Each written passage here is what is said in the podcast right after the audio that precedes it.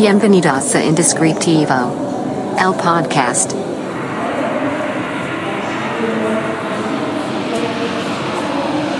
Hola, bienvenidos a este nuevo episodio de Indescriptivo.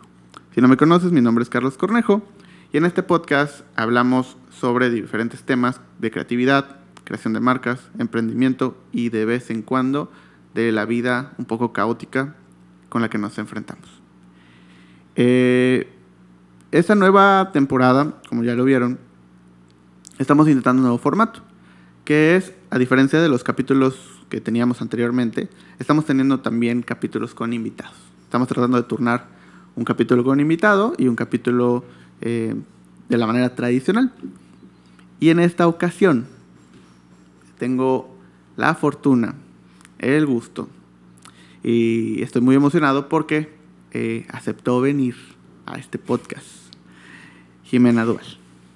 Hola. ¿Cómo estás? Hola, mucho gusto. Muy bien. Definitivamente tengo que contarles que esta es la segunda vez que grabamos esta parte porque tuvimos un fallo técnico. Entonces, así que si nos ven como extraños es por eso. Sí. Gra- ya habíamos empezado a grabar, grabamos un ratito y pues Y no sé si esta parte va a salir porque no sabemos si se quedó como todo lo demás, pero pues decidimos volver a empezar, no pasa nada.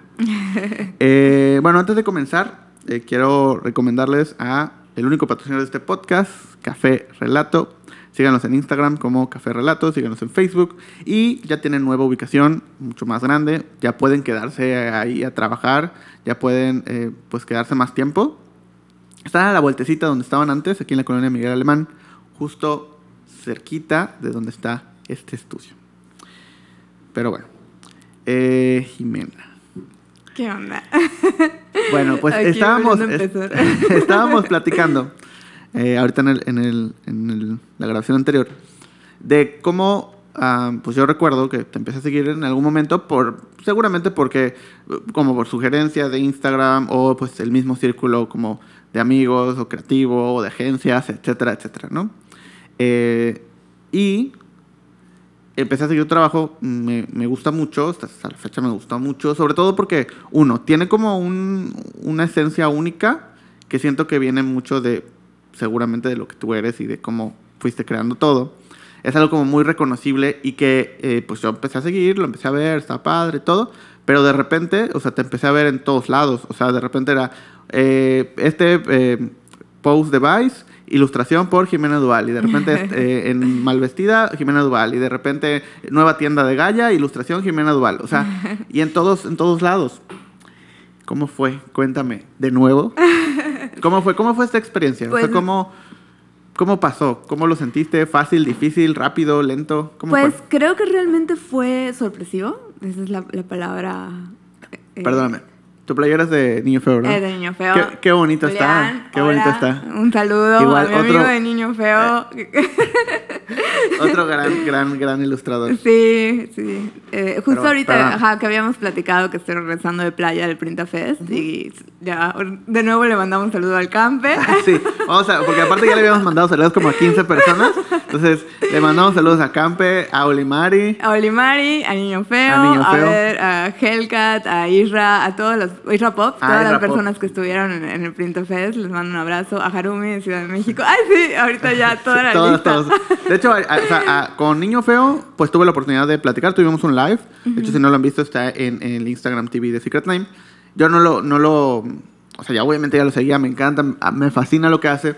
Eh, no sabía cómo se veía, no sabía nada. Igual Eh, ahorita fue como sorpresivo sí, ya fue- todos ponernos rostros. Sí, sí, sí. Eh, Isra, pues sí, está co- como acostumbrado a salir un poquito más. eh, Como que sí saca historias y se ve y todo. A él sí tuve la oportunidad de conocerlo en Ciudad de México. De hecho, ahí intercambiamos como algunas ilustraciones y todo. Y gran, gran, gran persona también. Sí, gran persona. también Es todo un personaje. Sí, pero bueno. sí, sí. Entonces, cuéntame. Pues, ajá, justo, creo que la palabra es sorpresivo. Todo estalló, mm, sí, sí, está- sí es correcta esa palabra, pero este año, Sí. este año fue como, como de pronto ya me empezaron a buscar otros, otros proyectos Ajá. para colaborar y yo empecé este proyecto en el 2017, de Continental, bueno, porque realmente el nombre de mi proyecto es Con- Continental 1988. 1988. Este, y Lo, lo hacía intermitentemente, era como que, ah, de pronto subía unos dibujitos y luego mm, me voy a tomar mi tiempo de la vida Ok. porque ahorita quiero solo ver películas o hacer otras cosas. Y no fue hasta la pandemia justo que dije, bueno, o sea, ¿qué más puedo hacer si estoy aquí encerrada? Pues dibujar. Y, Ok. y pues empecé como a, a- a producir.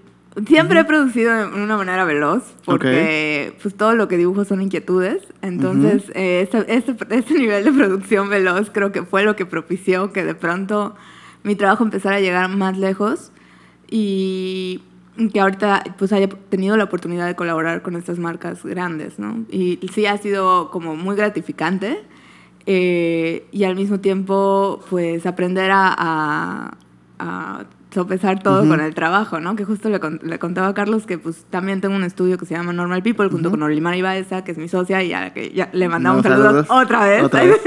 y que te amo, Oli. y que gracias por todo. y este, y bueno, o sea, con- de, la, de la mano de ella, pues llevamos el estudio, entonces también ha sido como aprender a organizarme yo en mis tiempos para que puda- podamos seguir avanzando con Normal People y al mismo tiempo que Continental siga teniendo su, su camino, ¿no? Claro. Que muchas veces, o sea, obviamente eh, todos vemos esta parte padre de ah, trabajar con marcas y que esté publicado tu, tu ilustración o hacer un mural o que esté en alguna campaña, que esté en una publicación famosa. Pero todo lo que involucra no solamente el hacer la ilustración y ya, sino la organización, el contacto con las marcas, el, el que te busquen para ciertas cosas, los tiempos limitados y, y otras cosas, porque muchas veces esos trabajos no son tan bien remunerados económicamente y tienes que balancearlo. A veces sí, a veces no, pero ¿cómo en tu caso cómo fue? Pues mira, o sea, yo creo que ha sido como un... Yo soy muy mala para organizarme y eso lo puede, lo puede constatar Olimar y Baeza. Este, y ha sido un reto. Ha sido Claro. un reto porque eh, aprender a trabajar directamente con un cliente, Ujú. eh, de pronto estas situaciones que a veces pueden ser incómodas cuando se- Claro. se, trata de pagos y todo, es como también, ni modo, te lo tienes que rifar y tienes que ser tú tu Ujú. propio manager. Ujú. Y este, y pues sí ha sido complejo, pero hasta ahorita he tenido creo que eh, la fortuna de trabajar con personas, en su mayoría Sí. como gente que, que sí entiende el valor del trabajo. Este, así como de pronto han habido Claro. alguno que otro tropiezo. Eso es, eso es- na- nadie está exento y libre de eso, ¿no? Pero en general yo creo que he tenido una buena experiencia. Eh, sí creo que todavía me falta pulir mucho de mi organización, pero poco a poco, sí. Y es que es justo lo que, lo que platicábamos ahorita, de cómo, o sea, mi, de repente mi perspectiva en, en este como ámbito es que toda la parte de diseño, de ilustración, de creatividad, de generación eh, de, de- materiales artísticos, ¿no? O, o inclusive de marcas, de repente está muy castigado y esto viene desde que somos pequeños. Platicábamos ahorita, antes de que empezáramos esta segunda parte, eh, cómo de repente, bueno, eh, tal vez algún, a personas que nos están escuchando les, les pasó de que de pequeños pues les gustaba dibujar, tenían esa inquietud por, por dibujar, por materiales, por todo, y muchas veces entre maestros, padres, adultos en general es como, no, bueno, hazlo, está bien, pero pues es un hobby, tienes que dedicarte a algo, tienes que tener una profesión, tienes que estudiar, no te está yendo bien en matemáticas porque estás, te la pasas dibujando todo el tiempo, ya te sale bien, matemáticas no, métele más a matemáticas, cuando debería ser al revés, o por lo menos así lo veo. O sea, es como, si no te sale bien matemáticas, pues nada más estás ahí como tratando de reforzarlo, pero lo importante es que te enfoques más en el tema de, de, de que, de lo que te gusta y de lo que disfrutas, y porque es mejor tener a alguien que sabe ilustrar espectacularmente porque le gusta y que más o menos lleva matemáticas porque eso se puede resolver de otra manera, a alguien que pues más o menos lleva matemáticas porque no le sale tan bien y más o menos ilustra porque nunca le metió más tiempo. Claro, porque te dicen que de eso no puedes vivir. Claro. Y, y de ahí surge todo, porque entonces no te enseñan a organizarte, no te enseñan a administrarte, te enseñan a cosas que te van a servir y cómo encaminarlo a tener un trabajo. Pero justamente creo que todo lo que es organización y todo lo que es administración es algo que en ninguna carrera, porque te lo digo porque yo estudié arquitectura y tam- no te lo Sí, no. nadie te prepara para el mundo laboral, No. es como que llegas y ah, sí, yo sé, yo sé Sí. dibujar y yo sé estudiar y yo sé, pero Sí. ajá, cómo llevas una empresa, cómo te organizas, o sea, cuánto cobrar, cómo Y lo que comentábamos hace rato, ¿no? O sea, también está el asunto académico. Ajá. Este, yo le, comentaba, le, cont- le comentaba a Carlos hace rato que a mí también me metieron a asesorías de matemáticas porque yo siempre fui muy mala en matemáticas. Pero eh, también me metieron a Bellas Artes eh, cuando estaba chica porque mi padre dijo, bueno, o sea, si, si le gusta dibujar y es buena en esto, probablemente también pueda sobresalir y pueda eh, encontrar un, un lugar en el mundo del arte. Y entré a Bellas Artes, pero pues yo como adolescente, o sea, como que me, me negaba mucho lo que, lo que te enseñan en la escuela de Bellas Artes, ¿no? Que aprendes a dibujar Sí. el bodegón y la naturaleza muerta, que está padre, o sea, Sí. yo, yo creo que hay otras maneras de, de- de retomar esos temas. Sin embargo, pues la manera eh, académica en la que te lo enseñan a esa- a, esas edades es como, bueno, yo no quiero dibujar esto, o sea, voy a hacer rapidísimo lo que me estás pidiendo de tarea y me voy a voltear y voy a dibujar cualquier otra cosa que se me cruce por la cabeza. Entonces ahí empezó a haber un quiebre y a mí me terminaron sacando de Bellas Artes. Y fue como, Claro. bueno, mis, mis padres dij- decidieron, bueno, si no puede funcionar o no puede estar en la academia eh, con lo que normativamente se espera del arte, entonces pues que se ponga a estudiar, ¿no? Sí. O sea, ya ahora sí, de lleno a las asesorías de matemáticas. Este, y pues nunca fui mal estudiante, o sea, sí, sí, sí, sí sobresalía, por así decirlo, pero pues siempre, uno veía mis libretas y Claro. estaban llenas de rayones. Alguna vez me sacaron de clase por ponerme a dibujar y no prestar atención. Eh, y, ahorita que estábamos en el Printa Fest estuve platicando con Hellcat y con Dr. Befa al respecto y estuvimos ahí como... Pues ojalá nadie nos dijo que podíamos dedicarnos a esto, Sí. o sea que nunca, nunca nos imaginábamos que podíamos eh, vivir y ganar eh, dinero y poder comer de, de dibujar, ¿no? Entonces eh, te enseñan que solamente eres adulto si abandonas como todas estas cosas infantiles, porque Sí. se considera algo infantil. Pero pues la vida real no es así. Entonces, ¿qué, qué mejor que poder de- tomar las decisiones de hacer algo que tú quieras y que te guste hacer y además de que lo disfrutas, o sea, poder comer de eso, ¿no? Y es que eh, justo como esta primera barrera de cuando eres chico y te están tratando de eh, encasillar en algo, ¿no? Es como, bueno, está bien que te salga eso, pero, eh, o sea, digo, no sé si fue tu caso, pero yo tenía compañeros que dibujaban muy bien y justo se fueron a estudiar arquitectura. ¿Por qué? Porque era como, dibujas bien, entonces vete a lo que puedas dibujar, pero que sea una carrera de verdad. Arquitectura, ¿no? Muchos se iban, o sea, muchos también se fueron a áreas de diseño de todo tipo, o sea, de producto, gráfico, industrial, etcétera, etcétera, porque era como, ah, bueno, te- le, le sabes a eso, en, o sea, encasíllate en algo.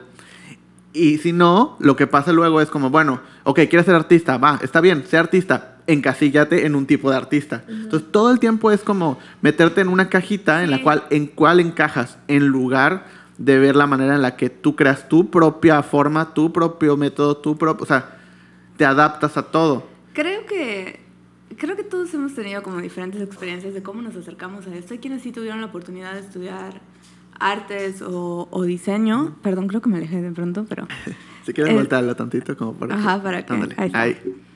Este, y. eh, o sea, quienes sí tuvieron la oportunidad de estar en la academia, incluso a veces dicen, bueno, tampoco la academia era lo, lo, Exacto. lo indicado, ¿no? Sin querer hablar mal de la academia, así, pero, pero sí un poco. Sí, o sea, es que como que todo lo que tiene reglas empieza a desvirtuarse porque es como, oye, pero ¿y si nos salimos tanto? No, si te sales ya no es lo que debe de ser, entonces está mal y corrígelo. Sí, y bueno, en, en mi caso particular, yo entré a arquitectura. Yo, bueno, yo fui la persona que fue a todas las cosas de la, de la UADI para ver qué demonios hacer Ajá. con mi vida.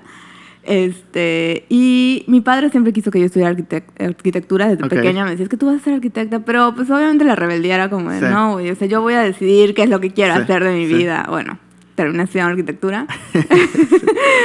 y sí fue por- más que nada la decisión porque eh, en la casa abierta de la UADI, o sea, cuando Ajá. vas a ver todas las carreras y todo, decían que ahí podías salir de viaje, que estudiabas artes, que... Y dije, bueno, ok, va, me parece interesante, si quiero. Y a mí me gusta mucho la arquitectura, o sea, sí es algo que amo, sí eh, me encanta todo de la arquitectura menos hacerla. Así. Claro, Y, y, pues eso, pues yo estando dentro de la carrera, eh, sí, estu- sí llevé casi todas mis, mis materias libres, perdón, de arte. Ajá. Eh, casi todas las clases de artes visuales que tenía oportunidad Ajá, me metía sí. porque pues en la, en la en Cajat, en la, en la Facultad Ajá. de Arquitectura de la UADI, pues en el mismo edificio estaba urbanismo y está arquitectura y artes visuales. Entonces te daban la oportunidad Sí. de poder escoger las materias de, dependiendo del ramo en el que te quisieras especializar y pues yo agarré mucho de arte y de pertinencia social. Pero, este, pues a media carrera yo me salí de mi casa, entonces ahí te- eh, empezó una, una necesidad Ajá, de- claro, económica. económica, ¿no? Sí. Entonces tenía la fortuna de que tenía computadora Ok. y que tenía internet Ajá. y que YouTube estaba al alcance de mi Ajá. mano. Y pues empecé a aprender con tutoriales todo lo que es diseño Sí. gráfico. Empecé con diseño editorial, aprendiendo eh, InDesign y ahí empecé como, bueno, ok, en- y entré a, a trabajar a un lugar de, no voy a decir el nombre, que me da mucha vergüenza, Ok. a una revista de sociales Ok. de Mérida, de estas de, Sí, sí, sí. ya sabes. Pero este, pero ahí estuve, ahí estuve trabajando y gracias a esa, ese ritmo de trabajo como muy, eh, ¿cómo Sí. se dice cuando te explota? Sí, Ajá, o sea, es de esos de, de- de esos de, de que tienes que hacer los, los anuncios, ¿no? De los patrocinadores. Era un periódico que Ah, habían ¿tal cual? sacado. Ajá, era un periódico, entonces hacía como toda la, toda la se llamaba Buenos Días Mérida, Ok. creo. Ok. Y este, y eh, más que la experiencia del trabajo como tal, sino era como el ritmo de trabajo medio explotador, es lo Claro. que te hace como de, bueno, ok, tengo que Hacerlo ponerle rápido. las pilas Sí. y aprender y en chinga y todo. Y este, y eso como que, como quiera, medio cayó. Aunque no es lo correcto, no es algo que No. debería suceder, pero pues ese fue mi caso. Y de ahí pues ya pude eh, tener un portafolio para irme a trabajar al Festival de Cine de Guanajuato y estuve ahí Ok. con, con dos amigas, tres amigas, así Marta, Laura y Jus, las quiero mucho. Este, y con ellas estuve trabajando ahí en la parte editorial del festival, en la parte de diseño. Eh, éramos mm, Judith y yo, mi amiga y yo, y éramos como las que... Y teníamos a, a un amigo que también era el voluntario de diseño, que es Ok. Emanuel, que ahorita igual ya es diseñador y trabaja así súper chido. Y este... Y pues de esa experiencia fue que dije, guay, o sea, sí me gusta mucho esto. O sea, ya no, ya no es una cuestión de, de ah, lo hago para, para sobrevivir Ajá. y me pagan por hacer un flyer o... O sea, ya era como, quiero entrar de lleno al Sí. mundo del diseño, ¿no? Y pues de ahí, pues regresar a Mérida, tratar de terminar la carrera y cosas, estudiando y trabajando. Entré a una agencia aquí medio conocida de Ajá. la ciudad, eh, que, no voy a hablar mucho de eso, pero, pero fue una muy Está mala bien, experiencia. sí, Sin sí. embargo, las personas que conocí ahí fueron como increíbles y me enseñaron muchísimo, todos los que trabajaban en ese, en ese lugar. Y este, y pues fue cuando dije, ok, empecé a preguntarle a mis amigos, Ujú. como, oye, ¿alguna vez te han pedido tu título de diseño gráfico? Ajá. ¿Alguna vez te han pedido tu Sí. título? No, no, no, no. Y dije, no necesito un título. O sea, y fue cuando dije, ya, ya había eh, hecho mi tesis, nada más me faltaba como eh, hacer, ya había egresado, pero me faltaba como la parte arquitectura. de, titulación. Y dije, no lo quiero Sí, no. no lo quiero y no lo necesito. Y, y dije, ya, o sea, ya estuvo, ya cumplí mi cuota. En- egresé, Sí. fue estudiar arquitectura, pero no, no me quiero dedicar a eso. Y fue que ya me metí de lleno en el mundo de- del diseño gráfico. Sí, o sea, es que yo, yo igual estudié en la UADI. Para los que nos están escuchando de otro estado, eh, la UADI es la Universidad Autónoma de Yucatán, es la Universidad Autónoma del Estado, ¿no? Eh, y hay diferentes facultades, como en otros estados, ¿no? Yo estudié en la Facultad de Contaduría y Administración, la carrera de Mercadotecnia. Me tomó tres semanas darme cuenta que en la carrera no iba a aprender absolutamente nada de lo que quería aprender. Entonces, eh, pues me pasó algo similar. O sea, yo eh, empecé a trabajar eh, desde el semestre 2 porque me di cuenta muy rápido que en la universidad, o sea, eh, hablando con personas que ya estaban en semestres más, más eh, altos, ¿no? O de repente por casualidad me topaba con personas que habían estudiado lo mismo que yo en la misma facultad y era como, no, o sea, no, no. Entonces dije, bueno, pues voy a poner a trabajar para ver, aprender lo que quiero aprender. Obviamente pasaba la menor cantidad de tiempo posible en la universidad, o sea, era de que tenía mi... hacía un calendario cada semestre y ponía cuántas faltas tenía por, por materia, ¿no? Y lo tenía en el refri, me acuerdo perfecto, lo tenía en el refri y marcaba, o sea, si eran seis, seis, o sea, si eran cinco, cinco. Si de repente conforme fui avanzando, además una carrera de cinco años de marketing. O sea, es como pude haber aprendido todo en un tutorial de YouTube en seis meses y me quedé cinco años. Eh, y por supuesto que cuando ya iba a la mitad, pues ya lo que me enseñaban, yo ya, o sea, lo que veíamos en, no sé, algo que íbamos a entregar en seis meses, yo lo hacía en una semana en el trabajo. Entonces era como ya, era muy fácil, entre comillas, eh, muy sencillo. Y para cuando salí es como, sí, gracias, no quiero mi título, adiós. Porque además era un problema, era, un, era años y años. Y tienes que pagar un montón de cosas. No, no, es un show. Sí, o sí, sea, sí, además. O sea, hice mis prácticas eh, profesionales, hice mi servicio social, hice todo. Solo me faltó como toda la parte de trámite, pero son, es aventarme un año, año y medio de trámite. No, gracias. O sea, me, me puse a trabajar, me puse a hacer lo que a mí me gustaba. Sí, y creo que eso pasa mucho en la academia. De pronto, eh, bueno, en arquitectura, al menos el caso, muchas de las personas más talentosas que conocí de la universidad, o sea, tardaron muchísimo en salir.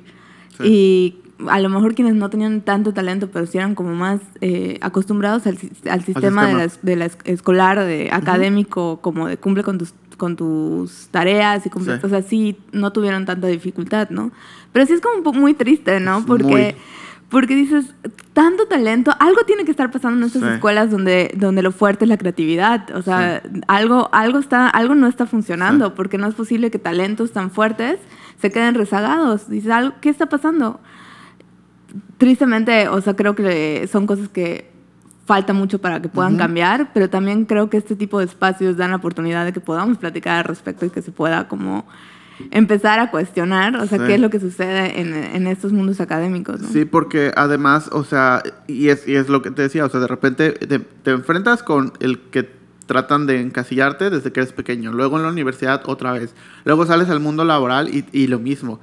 Y de repente empiezas a trabajar o a hacer algo en una industria, la que sea, porque esto pasa en todas las industrias, y empiezan como este, esto es también eh, el como, ah, pues a mí me costó llegar a donde estoy, entonces a ti también te tiene que costar. Y entonces por eso nadie, o sea, si en la escuela, si en la universidad nadie te enseñó a que puedes vivir de lo que te gusta, a cómo cobrar, a cómo organizarte, a tener un plan de trabajo, a tener algo, sales al mundo laboral y muchas veces nadie te ayuda tampoco, porque es como yo lo aprendí como pude sobre la marcha, entonces pues ah, ah, golpéate contra la pared y a ver cómo le haces.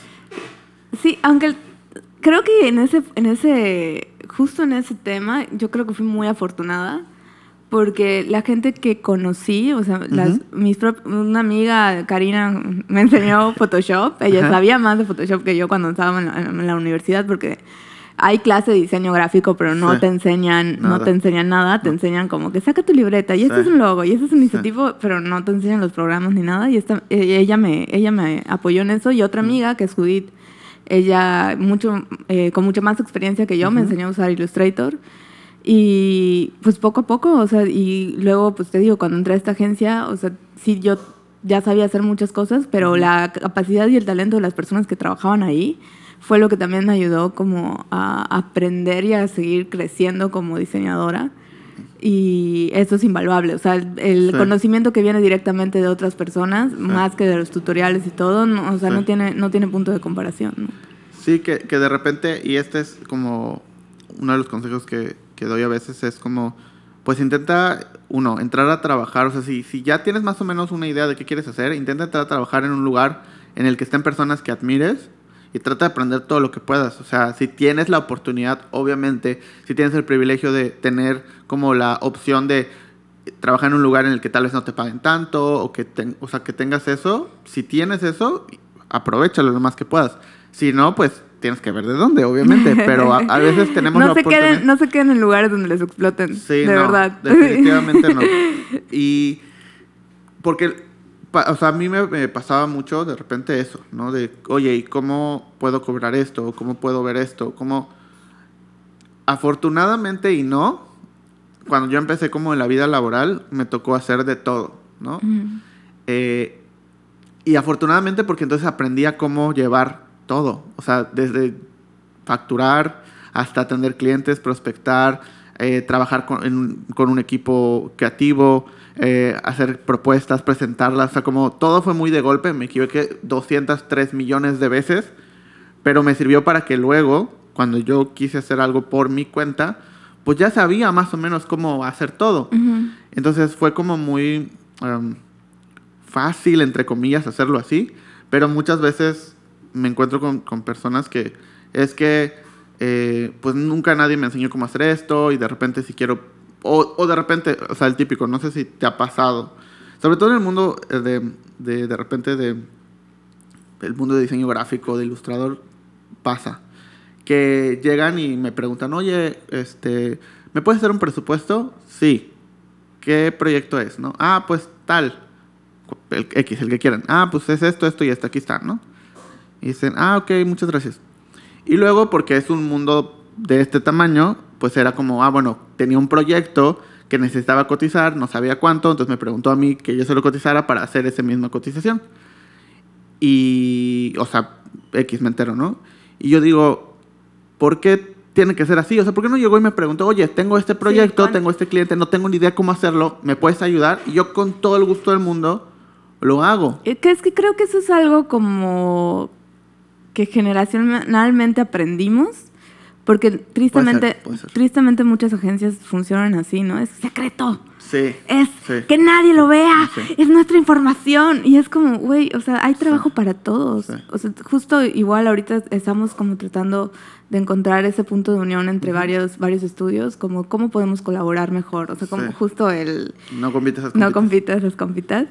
Este, porque queremos, o sea, es, es el momento ya de romper con ese tipo de prácticas, Sí. ¿no? O sea, la necesidad de llegar y hacerlo escondidas, mystery Sí. shopping y ver. Sí. Es como, güey, o sea, ¿cómo funciona tu, tu, tu, tu agencia? ¿Cómo funciona? O sea, ¿cómo podemos apoyarnos? ¿Cómo podemos crecer entre todos, no? Sí, o sea, porque al final, si el éxito de tu trabajo, entre comillas, es tan frágil que si alguien se entera cuánto cobras, cómo haces una cotización, cómo se ve tu oficina, eh, quién hizo este proyecto, o sea, sí, sí, porque hay de repente como, ah, no sé si, digo, no sé si te pasó o no, pero de repente es como, como diseñador, si estás trabajando en algún lado, no te dejan publicar nada de lo que haces porque tiene que ser de la agencia. Sí, no, o sea, no puede salir tu cara, no, No puede salir tu nada, nombre, si te entrevistan no puedes hablar Nada. por ti. Sí, sí, O sea, redundar. Sí, o sea, es- y, y yo digo, o sea, en- entiendo de dónde viene, pero no estoy de acuerdo.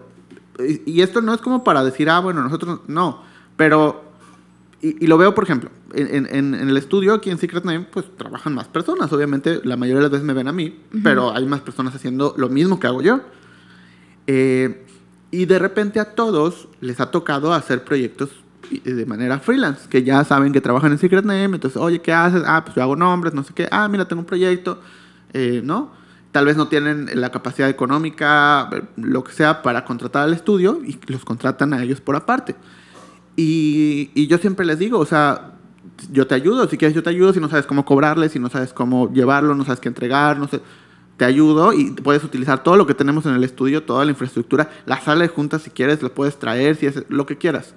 Porque de entrada a mí, como, digamos, como el dueño de la agencia, me sirve que cada uno de ustedes sepan cómo atender a un cliente, sepan cómo cobrarle, sepan qué involucra el proceso, que sepan todo y que lo puedan hacer de manera independiente. ¿Por qué? Porque me facilita a mí mi trabajo. Porque entonces sé que les puedo dar mucho más responsabilidad, lo pueden hacer muy bien. Obviamente eso involucra un crecimiento económico para el estudio y para ustedes.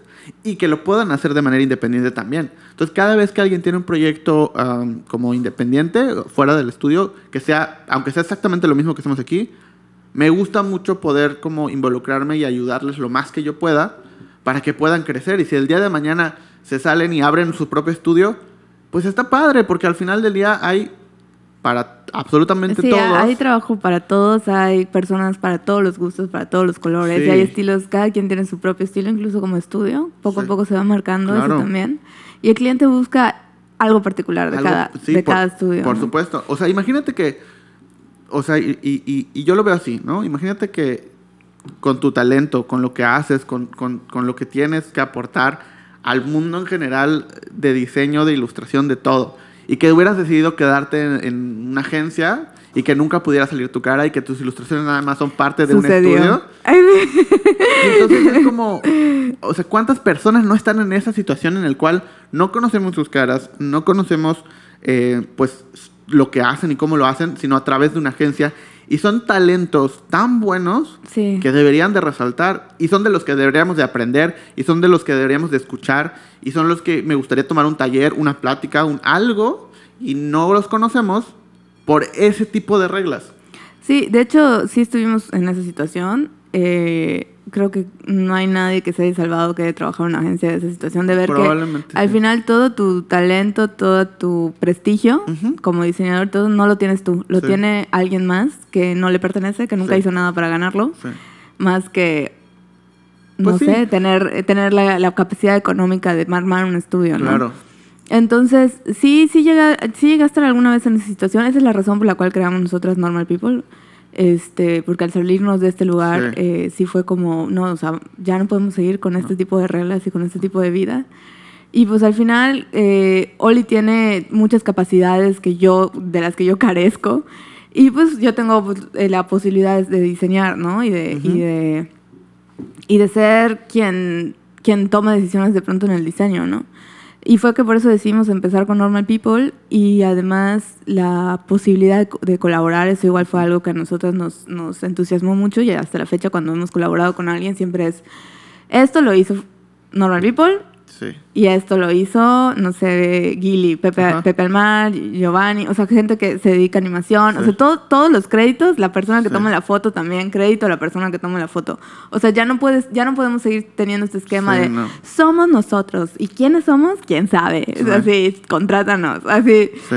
No, y, y digo, no sé si te ha pasado, pero en, en- en esta vida me ha pasado también en el- ya en el mundo, o sea, como de colaborar entre estudios, entre personas, así, que de repente es como, bueno, de- nos toca colaborar, colaborar, y voy a decir colaborar entre comillas, porque no considero que eso sea una colaboración, pero bueno. Ajá. Bien, o sea, un porcentaje de nuestro trabajo como estudio en Secret Name, pues viene a través de agencias o estudios y así, diseñadores, etcétera, etcétera. ¿no? Imaginemos que contigo llega alguien y dice, este, oye Jimena, quiero una identidad para mi nuevo restaurante, pero no tengo un nombre, ¿no? Y tú dices, ah, bueno, este, yo conozco un estudio que hace nombres, lo podemos hacer en conjunto, o te paso su contacto, o vemos cómo lo hacemos, se organiza algo. Entonces todos sabemos quiénes están involucrados y cuando se publica el proyecto, pues está, yo hice el branding, eh, eh, tomo las fotos, el styling fue tal, el nombre fue tal, todo, ¿no? Ujú. Pero de repente, sobre todo con agencias o con estudios, nos pasa mucho que simplemente omiten nuestra existencia, Sí, ¿no? Y, y no, no, o sea, no me molesta porque al final de- del día, pues yo lo publico y ya, o sea, Sí. yo lo publico dentro de mi portafolio, yo tengo mi propia comunidad, yo tengo mi... Y, y que ven mi trabajo y la realidad es que la- a la mayoría no les interesa si lo hizo tal o tal persona en branding, o sea, están aquí porque quieren ver El- cómo hacemos lo que hacemos nosotros. claro. Entonces, de hecho, cuando lo publicamos ni siquiera ponemos como nada gráfico y muchas veces ponemos como, eh, checa el branding en arroba tal, Sí, ¿no? ¿quién, quién realizó la, ¿Quién- quién la realizó? parte de diseño? Sí. Eh, pero es esa parte como de, es que no quiero que el cliente sepa que alguien más lo está haciendo, ¿no? Porque además, muchas, o sea, obviamente como es un segmento pequeñito, de repente es como, nos enteramos que, bueno, le dijo el cliente que ellos lo hicieron, ¿no? Entonces, que esas personas lo hicieron. Obviamente cuando, porque me ha pasado, de repente, no sé, se publica algo del estudio y es como, oye, pero es que yo le dije al cliente que yo lo hice, entonces no seas malo. pero-". Y yo, pues, ajá. Pero eso es mentira. Ajá, pues es, es como, como mentí, sí. como sí, dije sí. una mentira, necesito que me ayudes a mantener la mentira. Y es como, pues. Sí, pues, no. bueno, a mí me, me pasó cuando salí de la agencia. eh, yo hice una identidad que se movió mucho. De hecho, Ajá. hace poquito hicimos. Y, y estaba platicando con un amigo, Javier. Ajá. Javier, saludos. este. Y empezamos a checar. No sé si ubicas Casa Chica. Sí, claro. Ajá, bueno, yo hice todo el branding de ese proyecto. Ah, mira. Y este, y justo sucedió, ¿no? Como que de pronto este proyecto estuvo en Pinterest en todos sí, sí, en lados. todos han, lados, todos han lados. agarrado, eh, eh, me encontré con páginas de Rusia que utilizan ese logo, que lo agarraron literal de Pinterest. Sí. me dio mucha risa. Pero, ajá, o sea, ese, esa identidad que fue como, que, Claro. co- que ocupó muchos espacios visuales eh, importantes en Behance y todo esto.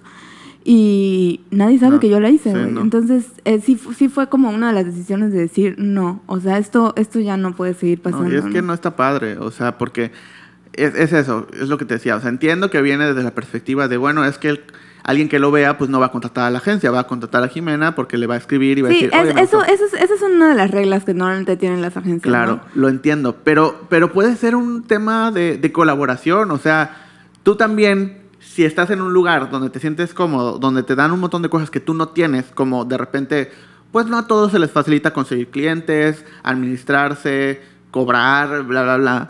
Si estás trabajando en un lugar donde te sientes cómodo, donde puedes colaborar y te llega un cliente así que sabes que es demasiado grande y que va a involucrar muchas cosas y que tú solo quieres hacer esta partecita y que puede haber, o sea, presupuesto para todos los demás, pues lo haces o decides qué hacer.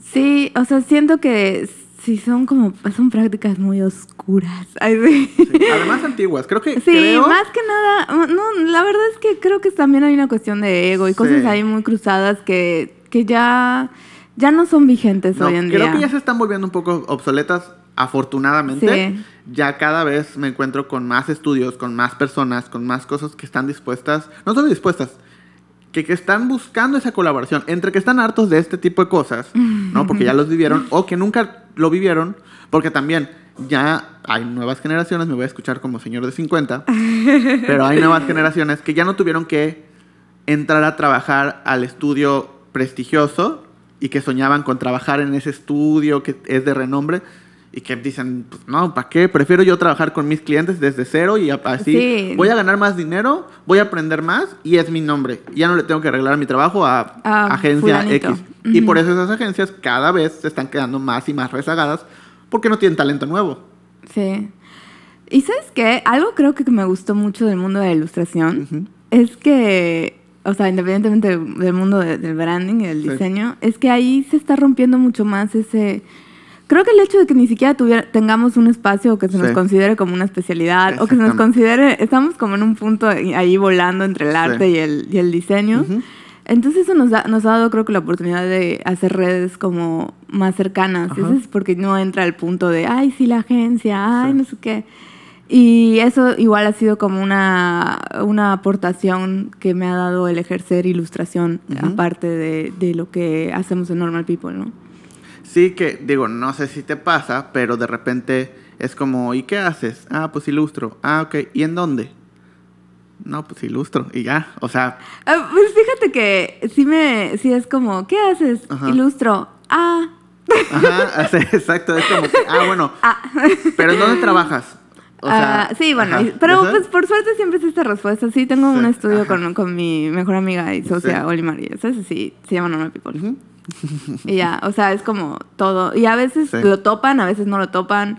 Este, muchas, ahorita que estuve en Ciudad de México, igual eh, era como de, ay, tú eres fulanito, y tú eres fulanita, ay, sí, soy yo. Y así como, y son personas con las que he tenido, he hecho redes en internet. O sea, tuve la oportunidad en el Gran Salón de conocer, por ejemplo, a Manuel Bueno, Botello. Eh, y fue como, wow, no manches, o sea, te admiro y no y al fin ya veo tu rostro Sí. y sé cómo eres. Y, y lo mismo, ¿no? Y oportunidad de con- conocer a otros colegas, María Orozco, a Dan Salmón, que era como de, no nos conocíamos, se- seguíamos nuestro trabajo Ujú. y era como, wow, y es, es, es chido porque no se siente un, un papel de competencia en ningún momento.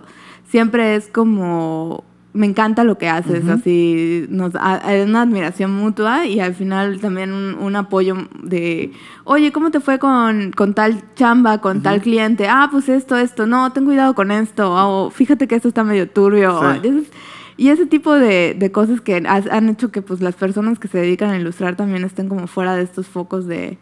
de Sí, como de todo este ambiente, porque de repente también, eh, antes, yo recuerdo que igual era como, sobre todo en el tema de, de- de ilustración o de, es como el tema de los proveedores, es así, secreto, ¿no? De que, no, oye, ¿y tus playeras? Ah, no, es, tú consigues Sí, el tuyo, sí, ¿no? sí, Oye, ¿dónde sí. imprimiste? No, pues, ah, pues, a- aquí hay una lista y un, un, este, un directorio nada más, ¿no? Como, y hoy en día, que nos ha tocado también colaborar con muchos ilustradores, em, ya es como, mira, yo hago esto, ah, mira, hice esto con él, hice esto con acá, Sí. mira, aquí te pasa este contacto. Sí, de hecho las cosas que yo he hecho a través de, de, de Continental, así que Pinas, que han sido como puras, puras eh, ¿cómo se dice? No colaboraciones, puras... Recomendaciones. Recomendaciones, gracias. Sí, eh, sí que por ejemplo, Campe es experto en eso, o sea, él, él tiene un... Campe. O sea, él tiene así, yo, yo, me imagino que llega a su casa y tiene libros y libros con proveedores de todo. Sí, no, no, no. Oye, quiero hacer calcetas. Ah, bueno, ¿de qué material? Este, este, este, sí, este. Sí, sí, sí. Sí, es como... Y Campe, por ejemplo, tiene este acercamiento con la gente de decir, ¿sabes qué? Quiero colaborar contigo y colaborar, colaborar con la palabra, como es la palabra colaborar. Y este, y de respetar el trabajo, ¿no? También, de bueno, este, quiero que salga de buena calidad porque pues tu trabajo no merece menos. Y este, y concretar una, una, un, un buen trabajo y, ajá, de que eso lo hizo Native y eso lo hizo, o sea, como que no hay secretos también de que quién fue el proveedor, no te va a pasar. ajá, porque es lo mismo, o sea, si, si todo lo que haces depende de que consigan a tu proveedor, pues realmente no tienes nada. O sea, porque pues no le estás aportando nada a nadie. Si simplemente es como, ah, pues si me robo tu proveedor, ya te quito todo, pues no estás, o sea, el bueno es el proveedor, no tú. ¿no? O sea, al final del día, porque pues ¿Qué, ¿Qué, qué, más? Cada quien va a hacer sus propias ilustraciones, sus propias formas, con su propia creatividad, con su todo.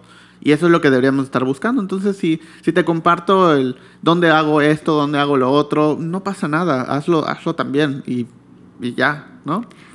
Sí, sí, eso es, como clave. O sea, no, no tener estos secretos así bien extraños. Y bueno, una de las razones por las cuales tenía ya la idea de tener este podcast con invitados y, y, y con diferentes personalidades era el hecho de que quería que cada vez hubiera más esta comunidad como en ciertas ciudades, ¿no? Empezando por, pues, Mérida, por supuesto. Porque, no sé si te pasa, y ahorita quiero que me platiques tu experiencia. Y lo platicábamos en el podcast con cariño, que si no lo han visto, vayan a checarlo. Eh, este tema de tienes que estar en una ciudad grande para que destaques, para que tu carrera despegue, para que se hagan, o sea, porque es que las cosas buenas se hacen en las ciudades como Ciudad, de México, o sea, Monterrey, si acaso Guadalajara, o sea, ahí tienes que estar. Una ciudad como Mérida que está en totalmente la esquina del país, es como, no, pues ahí no, o sea, cuando, o sea, ¿quieres de verdad destacar? Ciudad de ah, México. Ciudad de México. Mira, yo creo que Ciudad de México es increíble, la amo con todo mi corazón. Por algo eh, tengo un pie ahí también. este, porque ahí hay mucha gente que está haciendo cosas y obviamente ya hay cosas muy establecidas, ya saben cuánto cobrar, o sea, cómo, cómo funciona todo este mundo de la ilustración y cómo funciona todo el mundo del diseño, que aquí en medio del mundo del branding ya está bastante establecido, sí.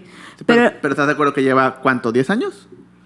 Sí, más o menos. A lo, mucho? Sí, sí, sí, 10 años. Entonces, en, ciudades como Ciudad de México lleva 30. O claro, sea, sí. Pero la ilustración eh, aquí sí está en pañales. o sea, sí es algo como de, ¿qué? O sea, ¿cuánto me vas a cobrar por un dibujito? Pero si te gusta hacer dibujos, ¿por qué me lo cobras? ¿no? Pero este, pero creo que Ciudad de México, eh, la verdad, yo sí considero que es buena idea que cualquier persona que quiera dedicarse a la ilustración ponga un pie en Ciudad de México y vea lo que se está haciendo y haga redes con las personas que ya llevan tiempo trabajando. Este, pero también, y eso lo hemos platicado también mucho, de si todos estamos allá, entonces nunca van a haber oportunidades en otras ciudades. Totalmente. Porque al final es, eh, mientras más se hagan cosas en la ciudad, más tienen oportunidad de crecer. No todo el mundo tiene la oportunidad de viajar a, otro, a otra ciudad, independientemente de si sea la Ciudad de México o alguna de las otras grandes ciudades del país este, por cuestiones económicas, las rentas ahí son muchísimo más caras, o sea, hay muchos factores por los cuales hacen muy, muy complejo poder eh, mudarse ahí. Entonces creo que es importante también tener en cuenta que si queremos cambiar algo de todo lo que, lo que está sucediendo con, con esas pequeñas ciudades, tenemos que habitarlas. Claro. Y tenemos que seguir trabajando en ellas y tenemos que seguir... Eh, haciendo redes dentro de la misma ciudad, o sea, dentro de Mérida en este caso particular, ¿no? O sea, porque yo lo veo así. Imagínate a la Jimena universitaria, ¿no? Estudiando arquitectura y que sueña con ilustrar, con dibujar, con hacer todo esto y no puede acceder a un evento de ilustración, a conocer a personas que están haciendo lo que tal vez en algún punto alguien le dijo que no puedes vivir de eso y no puede hacer porque están en Ciudad de México y tal vez no tienes la capacidad de tiempo o económica para viajar, ir y hacer, porque no está sucediendo en la ciudad donde estás. Claro. Y fíjate, ahorita que estabas diciendo eso me acordé, me acordé de una experiencia que tuve. cuéntame, cuéntame. Con una mujer que dice que es, eh, ¿cómo se dice esto? Como emprendedor, pero no emprendedora, es eh, Ajá, empresaria, empresaria, ok, empresaria. Este, que apoya eh, a proyectos pequeños, qué. Cuando yo salí de la agencia, me la presentaron con Ok. todas las buenas intenciones, una persona de mi familia que quiero mucho. Ajá. Eh, me la presentó con la idea de que pues esta mujer me, me apoyara, me, me, me- Te guiara, me te guiara, guiara, me diera un camino. Y cuando le hablé de, la ilustración, me dijo, eso son pendejadas, no vas a lograr nada con eso. Sí, no. Y creo que ese tipo de cosas y ese tipo de mentalidad podría hacer que cualquier persona diga, chinga. Totalmente. O sea, si una empresaria me lo está diciendo que tiene como camino recorrido, o sea, de trayectoria y todo, entonces es como, ching, o sea, Sí, no vale la pena, supuesto. ¿no? Por suerte creo que soy bastante necia. y creo que nunca esperé tampoco nada de esto. O sea, Sí. no, mi idea, mi trabajo en, en la ilustración, y creo que he hablado bastante al respecto con otros, en otros espacios, en, en entrevistas, y sí que es un proceso más que nada terapéutico. Ujú. Entonces eso ha hecho que no esperara nada Sí. de lo que sucedió y que pues me- eso hizo, hizo que siguiera produciendo sin, sin, sin imaginarme todo lo que iba a pasar, ¿no? Hay, hay una frase que, que- que decimos mucho, o sea, con, con un amigo como que la, la utilizamos mucho, que es eh, hacer las cosas sin esperar nada a cambio. Ujú. Que es como eso, es a veces uno, las cosas que pueden suceder que no te esperas son más grandes porque ni siquiera te las puedes imaginar. De repente si haces las cosas porque es que quiero que me vaya bien o quiero ganar tanto o quiero te vas a perder de oportunidades que ah es que como no me va a dejar tanto dinero pues no lo voy a hacer. Como no me conviene profesionalmente no lo voy a hacer. Y te, te pierdes de oportunidades que a veces no sabes hasta dónde te pueden llevar. Claro, aunque creo que también es válido. Yo creo que hay gente que, que o sea, es válido. No es lo que, lo que yo persigo en la vida. claro. Sin embargo, creo que hay gente que sí, sí es lo que busca, ¿no? Y a veces es- existe ese tipo de proyecto para ese tipo de personas, ¿no? O sea, como decíamos a- hace rato, o sea, todos tenemos cabida Sí. en, este, en este mundo laboral de la creatividad y del diseño. Este, pero sí es, eh, si realmente tienes la pasión por algo, eh, entonces eh, creo que lo que tienes que perseguir es más lo que sientes sí que lo que te pueda otorgar económicamente. No todos tenemos, estamos en esa posición de Sí, privilegio, claro. también esa es otra, otra cosa es que muy, hay que es- es muy contemplar. importante sí Este, pero sí, este, sí creo que es importante hacerle caso a lo que, a lo que uno, uno siente y uno quiere. Sí, o sea, la verdad es que tengo la, la creencia de que si haces las cosas por cómo las sientes y por cómo te gustan, eventualmente te va a remunerar económicamente. Es verdad que muchas veces eh, no tenemos la oportunidad o, o no, hay, no tenemos el privilegio de poder eh, tener resuelto el tema económico. Todos tenemos que comer, pagar renta, luz, Claro, agua eso es- o- eso es- u otras cosas. Eh, y tenemos que tomar trabajos, todos hemos la, en la oportunidad o la mayoría de tener que hacer proyectos o trabajos que no nos encantan, que no nos gustan, pero pues nos dan la oportunidad de vivir. Claro. Pero si aprovechamos eso para luego poder tener tiempo para hacer algo que pues igual y no va a generar tanto, pero me puedo dar el tiempo de, porque ya hice esto que no es algo que me encante, pero me deja el dinero suficiente para que no me tenga que preocupar cierto tiempo y le pueda dedicar algo de mi talento a esto que me emociona. O incluso el ahorro, invertir, o sea, poco a poco. Sí. Que eso fue un poco lo, también lo que pasó cuando trabajaba en la agencia. Logré comprar mi iPad, o sea, que en ese momento Sí. para mí era como, es un gasto fuerte. Sí, sí, sí. Compré una, una grande. Entonces, este, eso igual me dio la oportunidad de Sí. poder a- un día comprarme el Apple Pencil y decir, Sí. ok, ahora me voy a sentar a dibujar y a ver qué logro con esto, ¿no? Y pues la oportunidad de trabajar en un espacio donde económicamente puedas estar estable, digo, Ujú. entre comillas, porque tampoco es como que gana- ganes mucho aquí en Mérida con los estudios. Pero este, pero bueno, te da una estabilidad económica hacer que cada quincena tienes tu entrada y Sí. aprovechar eso para poder invertir en ti y en Sí. tu crecimiento profesional, ¿no? O sea, independientemente de lo que esté sucediendo en la agencia o en el estudio. Creo que eso es como una, una buena eh, estrategia. Sí. Y que tampoco nunca te enseñan ni en la carrera, ni, No, ni en trabajo, nadie te ni nada, nadie nada. te enseña. Entonces, por eso hay un montón de gente pues que sufre por trabajar todos los días cuando se supone que está trabajando en lo que soñó trabajar. Sí. Y, y- y digo, no sé si te pasa o has escuchado, de repente es como salen de, ah, es que trabajas en tal agencia, wow, me encantaría trabajar así. Y normalmente las, esas personas como que, ah, sí. Sí. Ajá. ah, la sí. reacción de, ay, si, Sí. te, si te pudiera contar. Sí, o sea, es como de, obviamente no puedes decir nada, no puedes hablar mal de ese lugar, no puedes, ¿no? Pero entonces como que, como que, ah, ok, sí, o sea, sí, sí, sí, estoy viviendo el sueño, gracias. Sí. Entonces, ah, Allí pero es bien peligroso no hablar de esas cosas. Totalmente. Porque luego entra, le entran así con toda la ilusión del mundo a estos estudios y es como, no, era verdad. No era verdad. O sea, o que por lo menos sepas a qué vas.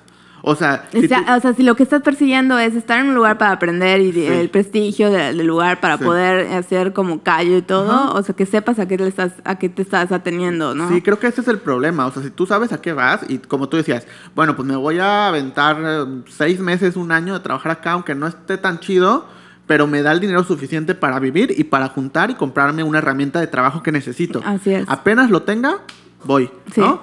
Está padre, pues está bien. Cada quien sabe a qué va, cada quien tiene pues oportunidades y otros no, pero lo sabes. En cambio, cuando tienes toda esta idea, idealizas un estudio, idealizas un lugar, idealizas a personas, entonces vas con toda la emoción e ilusión y luego te duran 15 y minutos luego es te rompen el corazón. Sí, eso es lo que está feo. Y ahorita lo que decías era como, ajá, bueno, de repente en Mérida pues no ganas tanto para, ¿no? Que es, volvemos a lo mismo.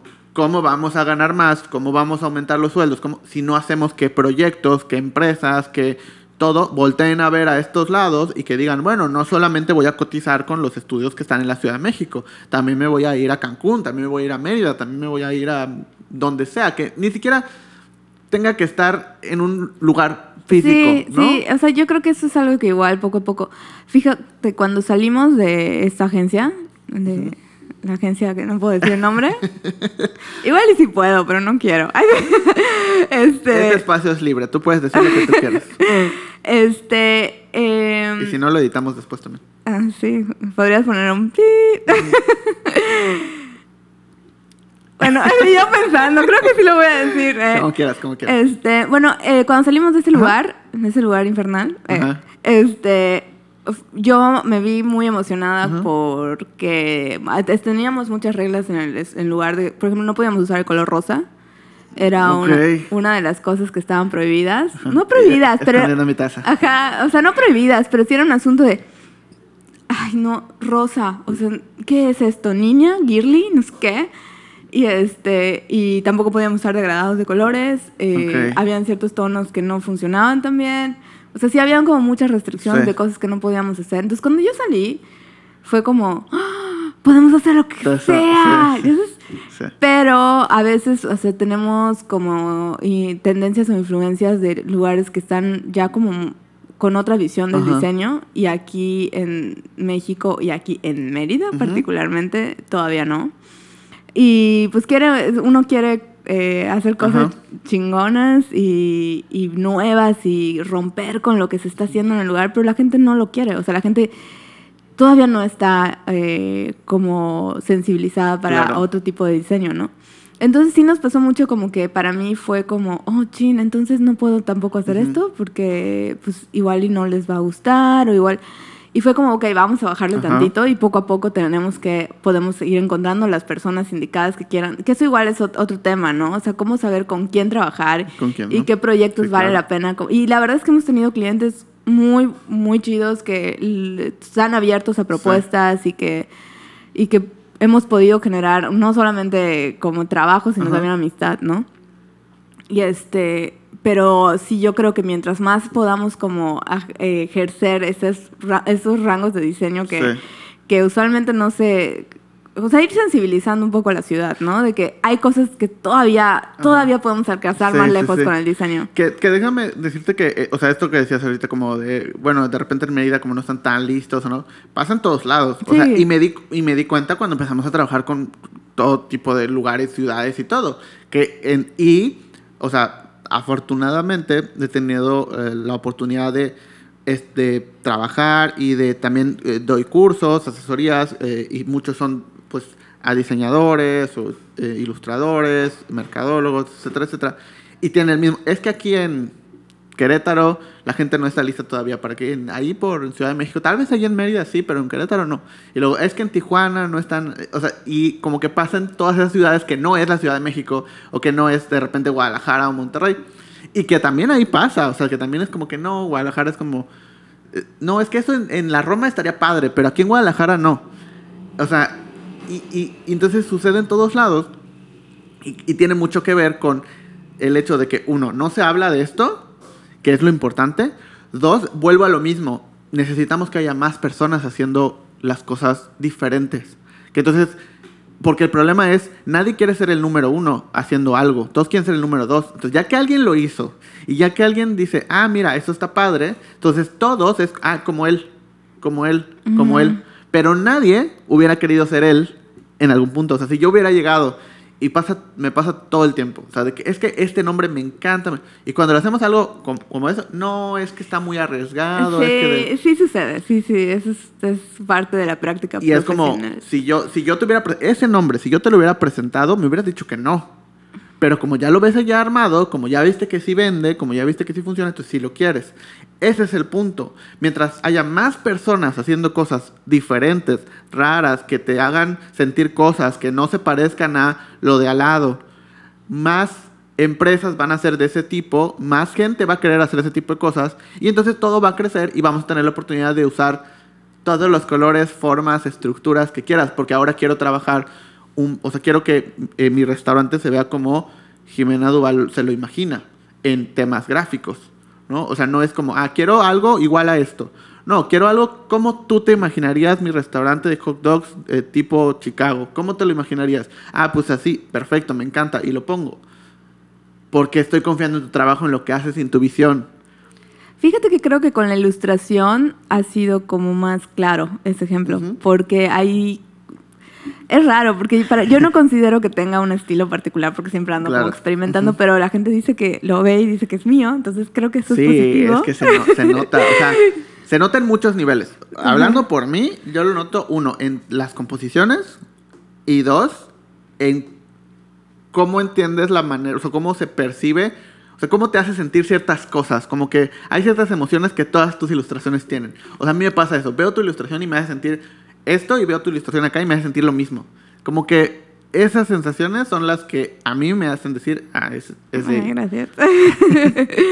Eh, creo que con la ilustración he tenido como más oportunidad de, de que la gente sí se acerque por porque quieren eso, ¿no? Entonces, los proyectos en los que he participado de ilustración, eh, he tenido la fortuna de que han sido como aprobados muy mm, con velocidad, o sea, como sin tantas trabas, o sea, eh, la de- de- si de pronto hay que explicar algo es muy corto y es muy Sí. fácil de que la gente lo entienda. Y eso ha sido como un alivio. Pero eso ah, eh, sucede porque hay mucha gente que también trabajó al respecto con Claro. mu- mucho antes. Todo es, o sea, toda la gente que iba trabajando en Ujú. ilustración y lo que platicamos, ¿no? Ciudad de México igual, o sea, que ya, ya prepararon a muchas empresas para que busquen, ok, quiero una, ilus- una ilustración, voy a buscar a la persona indicada para la ilustración.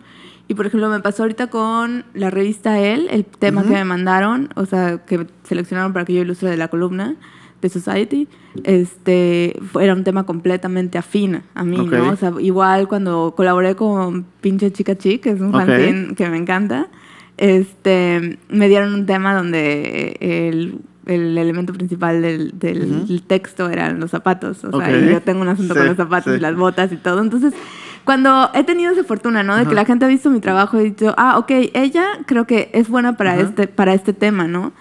Eh, ahorita eh, que estuve trabajando con Vice también, o sea, fue como, no manchen que me están dando estos temas que están increíbles. Sí. Es como- me, me ha, me ha dado mucho trabajo ese proyecto porque no solamente hablan de México, hablan de todo Latinoamérica Sí. y a veces no entiendo los contextos Sí. y es como, bueno, que me tengo que sumergir, leer más y buscar más información sobre este tema porque el artículo está perfecto, pero yo no soy de ese país, yo no Claro. soy de ese país. Entonces eso, eso ha hecho que también de pronto me, me, me, cueste, ¿no?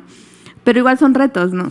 Y al final si- sigo eh, hablando de temas que me importan, como derechos humanos, como los derechos reproductivos, eh, derechos de salud mental. Entonces, eh, pues sigue siendo la línea de, de lo que Sí. normalmente hablo en mi trabajo, ¿no? Es muy raro que alguien se acerque y me pida algo que esté fuera de, de lo que yo normalmente trabajo, ¿no? Y eso es lo que está, está padre. Y justo por eso, muchas veces eh, pasa que decimos, bueno, por alguna razón nos tocó trabajar con una marca grande, está padre, me gusta, pero el trabajo final no representa tanto lo que me gustaría o lo que me gustaría hacer. Sí. Pero decidimos publicarlo en nuestro portafolio porque, eh, o sea, y esto en general, ¿no?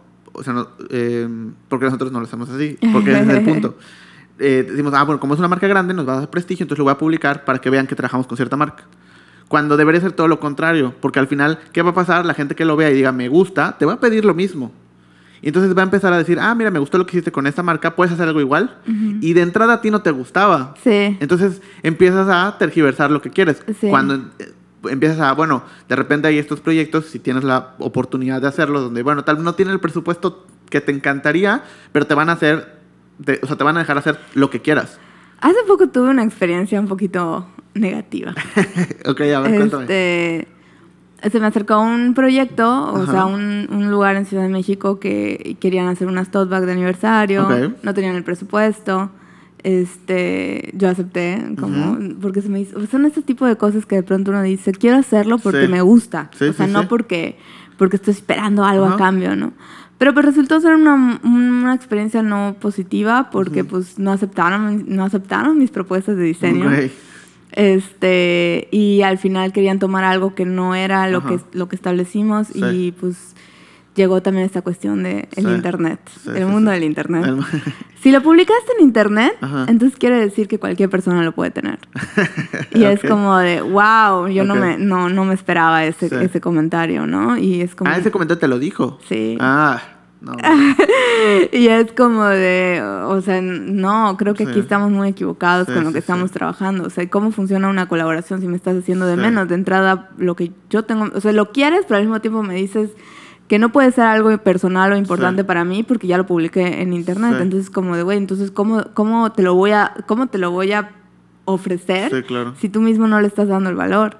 Entonces sí tuve esa experiencia y fíjate, normalmente soy muy flexible con, con los proyectos que me gustan. O sea, de que digo, güey, no importa que no tengas dinero, yo lo quiero armar o, o con mis amigues, ¿no? O sea, de tengo tal proyecto y necesito sacar un flyer, yo te lo hago. O sea, ni me tienes que dar un peso, o sea, Sí, yo sí, te lo sí. hago. Y, dices- y este, y, pero de pronto llegan estas experiencias que dices, o sea, tuve toda la buena onda y toda la, la, la, la accesibilidad de, de hacer algo padre con estas personas, pero al final, pues fue como chin y dices, no, ya no tengo que volver a agarrar Claro. clientes que, te- que me digan que no tienen dinero. Sí. Y eso es, o sea, Pero creo que es importante también, o sea, porque estoy seguro que el 100% de las personas que nos están escuchando les pasó exactamente lo mismo en algún punto o les va a pasar.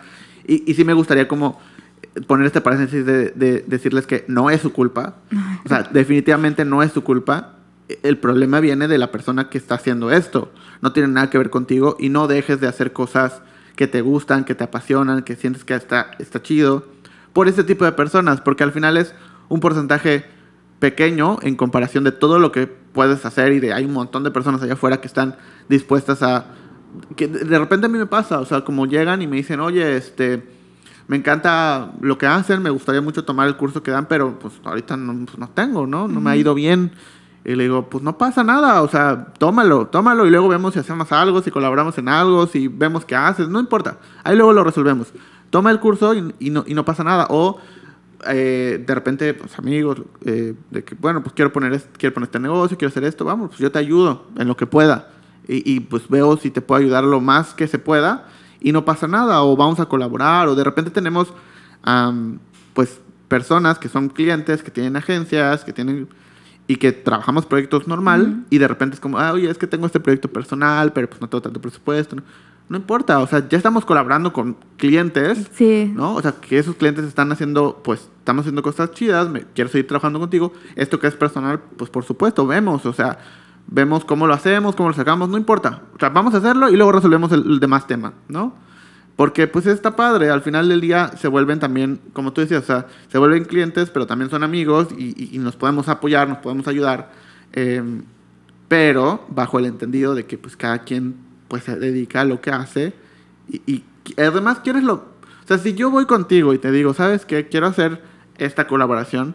Si te estoy buscando es porque quiero que hagas lo que tú quieras, como tú te lo imagines, como a ti te gusta, porque me gusta tu trabajo, porque... quiero algo de lo que tú haces mezclado con lo que yo hago. Y ya, ¿para qué te voy a hacer cambios? ¿Para qué te voy a decir? Si, te, si no, pues puedo contratar a cualquier otra persona y que haga, mira, haz algo como esto. Y pues ahí que haga lo que yo le estoy diciendo. Sí, eso, eso, eso es como las cosas que no se entienden, que no están sobre la mesa cuando Sí. se toca el tema de la palabra colaboración. colaboración, que es de lo que no se habla. Y por eso tenemos tan, o sea, cada vez hemos tratado de encontrar me- nuevas maneras de hablar sobre el no compitas, haz compitas, porque es hablar sobre la colaboración, hablar sobre eh, hacer las cosas sin esperar nada a cambio, cómo sentar las bases de voy a colaborar contigo, tú aportas lo que tú sabes, yo aporto lo que yo sé y creamos algo chido y ya. Ni yo me quiero meter en lo que tú haces, ni tú en lo que yo hago, porque entonces ya no es una colaboración Sí. ya se vuelve algo que no está chido y que es- todos es- terminan molestos. Es una, ¿cómo se dice? Outsourcing. Sí, literal, sí, no, sí, totalmente. Trabajo, me contratas para eso, es li- literalmente laboral, o sea, no, no hay nada de colaboración en ese, en ese tipo de, de dinámicas laborales. eh, así es. Pero bueno, eh, muchas gracias por haber venido. Muchas Ay, gracias por no, estar acá. muchas gracias a ustedes por que- invitarme. No, siento que faltan como mil cosas que hablar, pero podemos hablar, podemos hacer otra, otra parte. Sí, igual y un día que venga Oli y hablamos sí, más estaría padre. Normal Sí, estaría padre. Sí, sí, sí. Sí, Igual, eh, eh, ahorita se está armando un proyecto con una amiga de Ciudad de México que se llama María. eh, y Mar- María y Mariana, las dos eh, son, las directoras del proyecto. Se llama Ok. Off the Guide. Que igual es como un directorio de ilustradores. Ah, qué cool. En- pues poco a poco quienes es- hayan, hayan estado eh, uniendo el proyecto Ajá. y todo, eh, ellas lo están armando. Yo, Oli y yo colaboramos con, o sea, trabajamos la parte de la, del branding. Ok. Y este, igual, o sea, nada más para que anden pendientes Sí, por sí, ahí, sí. porque seguramente van a empezar a subir pronto quiénes son, los, los ilustradores que están ahorita como, porque no solamente en Ciudad de México, sino también en otros estados, ¿no? Ok. Que se están como Está, posicionando. está cool. Vamos a poner en, en la descripción del video como todos los enlaces a, a- a esta parte y dónde te pueden encontrar, dónde pueden seguir tu trabajo, qué Eh. proyectos tienes, cómo. Em, el trabajo, mi trabajo como ilustradora lo pueden encontrar en... ¿Qué cámara es? Estoy así como... Esa, ok, y yo. Eh, lo pueden encontrar en Instagram, es el único lugar donde subo cosas porque por alguna razón me sentí muy cómoda ahí. Eh, se llama Continental 1988, lo pueden buscar así, o el arroba que es c 1988.mx. Y el trabajo del estudio es normalpeople.mx, o sea, todo con MX, porque México. y, y ya, o sea, lo demás son. en- no les recomiendo seguirme en mi cuenta personal No, porque no hay nada síganla. interesante, pero Síganla, bueno, eh, de resto, pues ahí nos podemos encontrar. Perfecto, pues muchas gracias. Y No, muchas gracias a todos. ustedes. Nos vemos en el siguiente episodio. Hasta luego. Esto fue Indescriptivo. El podcast.